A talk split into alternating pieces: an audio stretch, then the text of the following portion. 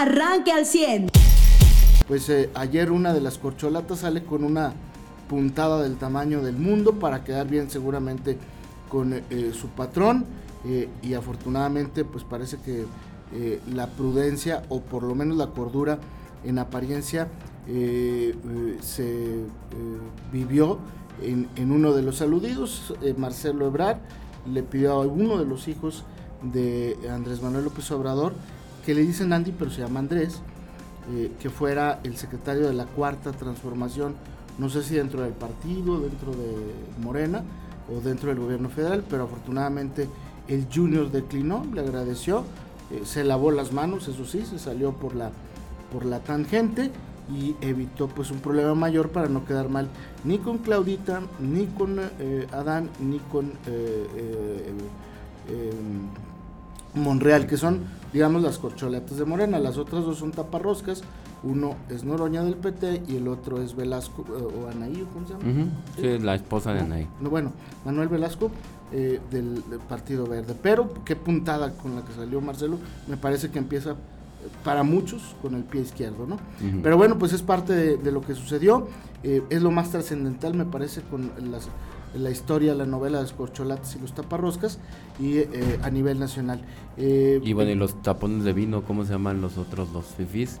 La oposición está urgiendo que ya lo, adelanten, no aguantan eh, llegar hasta el próximo lunes la verdad es que se están dando cuenta de que ya cuando piensa la gente en quién va a ser el siguiente presidente, ya por ellos tardarse, por creer que estaban haciendo bien las cosas, ya se quedaron fuera de él, ¿no? Dicen el que pega primero pega dos veces.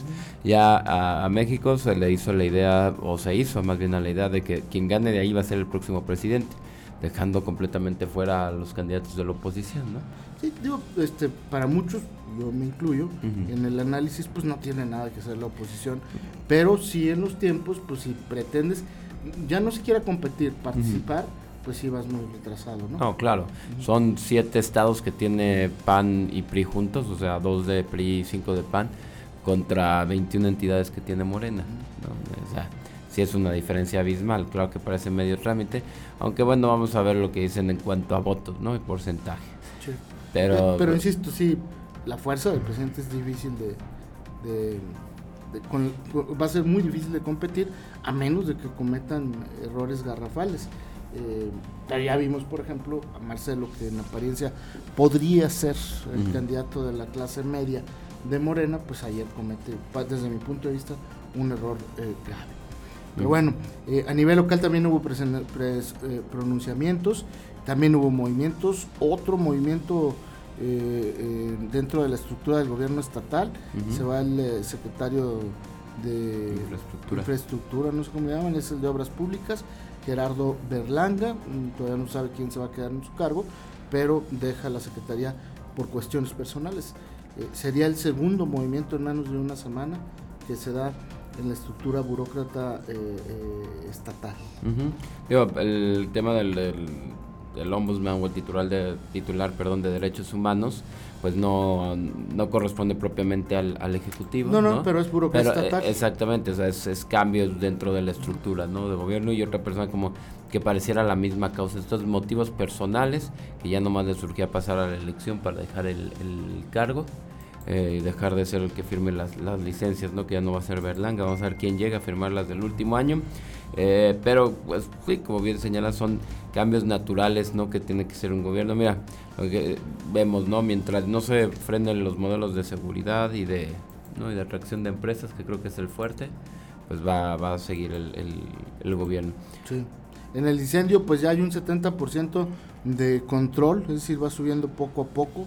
Sigue siendo muy complicado por las temperaturas que eh, se registran tan altas eh, y en una parte de un cañón entre Ramos Arispe y Arteaga, eh, pues muy de, difícil acceso y además pues insisto con temperaturas muy muy altas que allá arriba pues superan las que podemos tener acá abajo. Es un 75% de avance, de avance en el control del incendio y un 60% de liquidación.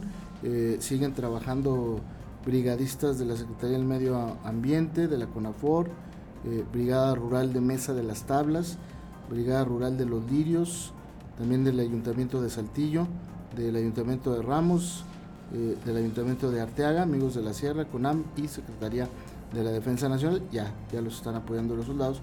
Esa también es buena noticia. Sigue operando un helicóptero Bell 206 del Estado eh, para logística y sobrevuelos de valoración. Eh, sin embargo, ya no se están haciendo. Ah, no, sí hay uno más. ¿De sobrevuelos? no hay un helicóptero más, un UHXB OV del gobierno del Estado para la descarga de retardante de fuego. Hay dos helicópteros también de la Fuerza Aérea Mexicana eh, con capacidad de descarga de 2.500 litros de agua en cada viaje y se enfrían los puntos de difícil acceso en los frentes del incendio, eh, donde también se trabaja en brechas cortafuego. Eh, y, bueno, pues ahí van, este, está complicado. en el boletín de anoche dice que tuvieron temperaturas superiores a los 38 grados y bueno, y la humedad relativa no es tan alta, pero pues sí, sí dificulta. Son 107 brigadistas y ya el área afectada es de 180 hectáreas, con un 40%, 40 de matorral, 55 de eh, pasto y 5 de arbolado adulto. Eh, pues va a continuar. Eh, también hubo un incendio en San José de los Nuncios y hoy se va a continuar con con el combate a esta conflagración. Pues vamos a ver qué es lo que sucede porque sí está complicado. Pero bueno, esperemos que primero Dios no pase nada con los brigadistas y que el fuego pronto pueda ser liquidado.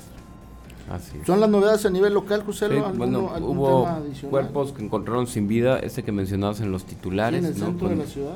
Ajá, eh, con, huellas, presuntas huellas de, violencia, salvo lo que mejor, pues, eh, eh, confirmen las autoridades. También hubo un hombre que encontraron fuera de un tejabán sin vida, pues posiblemente un infarto, una causa, pues bueno, no existe la muerte natural, ¿no? Siempre hay una algo que falla, ¿no? Para que alguien muera.